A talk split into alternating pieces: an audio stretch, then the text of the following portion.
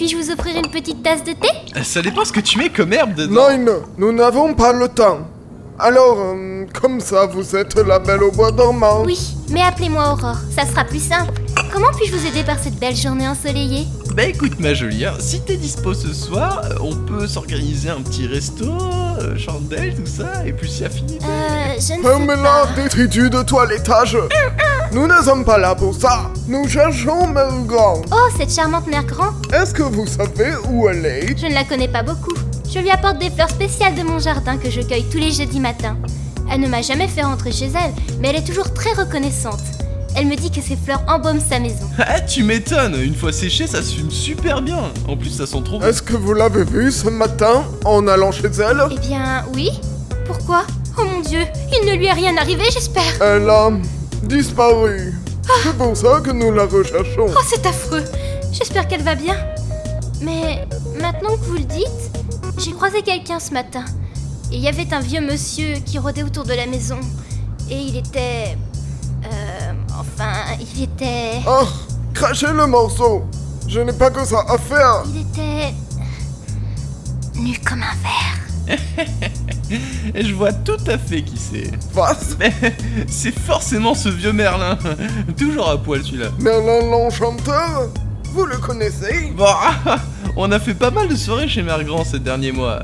Et en fait, ce gars est un clodo depuis quelques temps. Et... Scheiße Et comment le trouver Bah, on le trouve dans la rue. Enfin, un petit peu partout.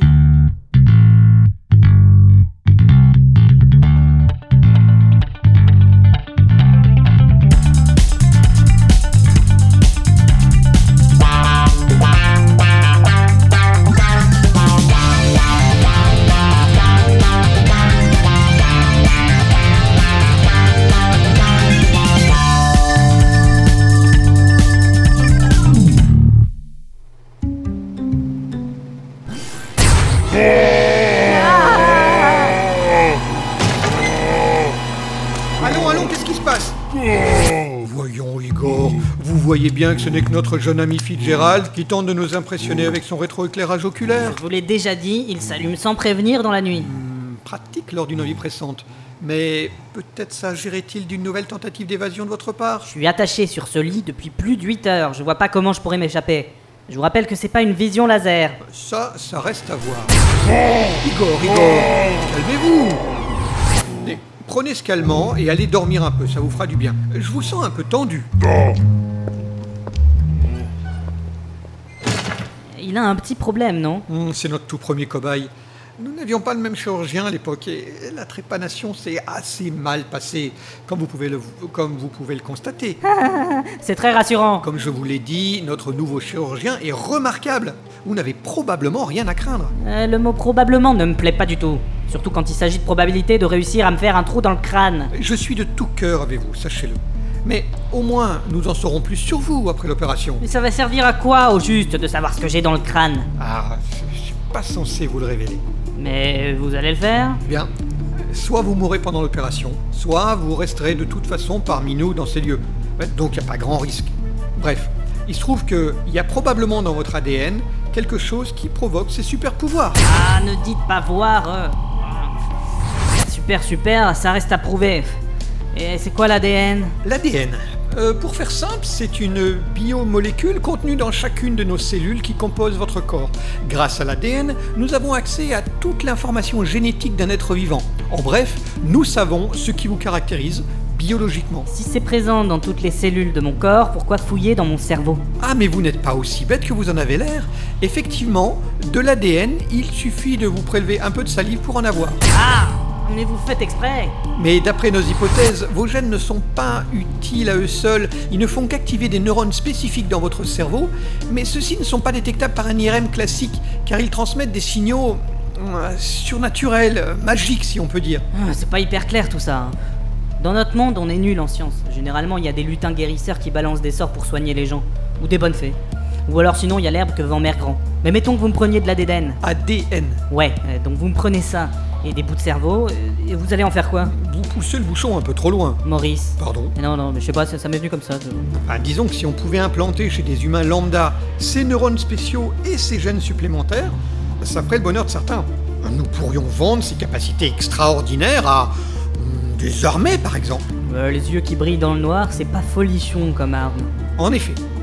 Nous avons une Ah, hypothèse ça y est, c'est reparti. selon laquelle les gènes et les neurones agiraient différemment selon la personne sur laquelle ils sont implantés. Chaque pouvoir, en somme, est unique, suivant l'individu qu'il possède. Ou alors vous avez juste leur filer des yeux qui brillent dans le noir. Vous savez pas au final. hein. Vous feriez mieux de me libérer. Je raconterai rien, euh, promis, vous savez. C'est vrai que nous n'avons aucune certitude. Et c'est pour cela que nous voulons plus de cobayes dans votre genre. Nous avons encore beaucoup de tests à faire. Bien, sur ce, assez parlé, je vous laisse avec notre chirurgien qui va arriver incessamment sous peu. Je vous jure que je me vengerai. Enfin, si je survis. Ou que je finis pas comme Igor. Ou comme euh, Nabila.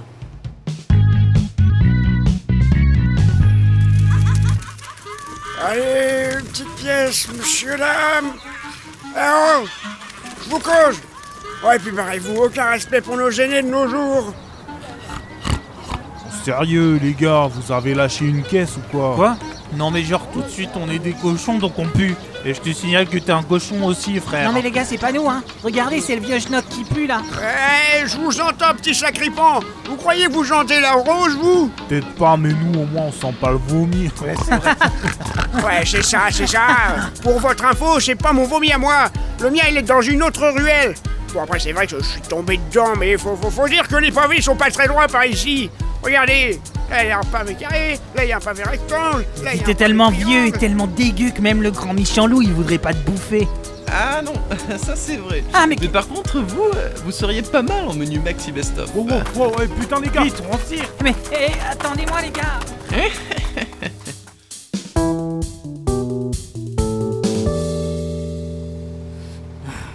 Vite, il faut que je trouve un moyen de me barrer.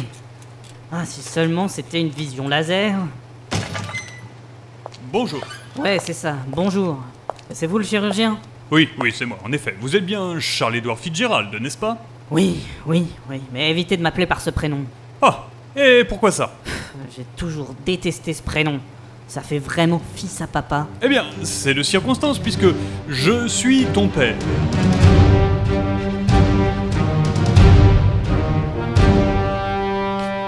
Papa? C'est toi? Eh bien, oui, est-ce qu'il faut vraiment que je le répète une deuxième fois, Charles-Édouard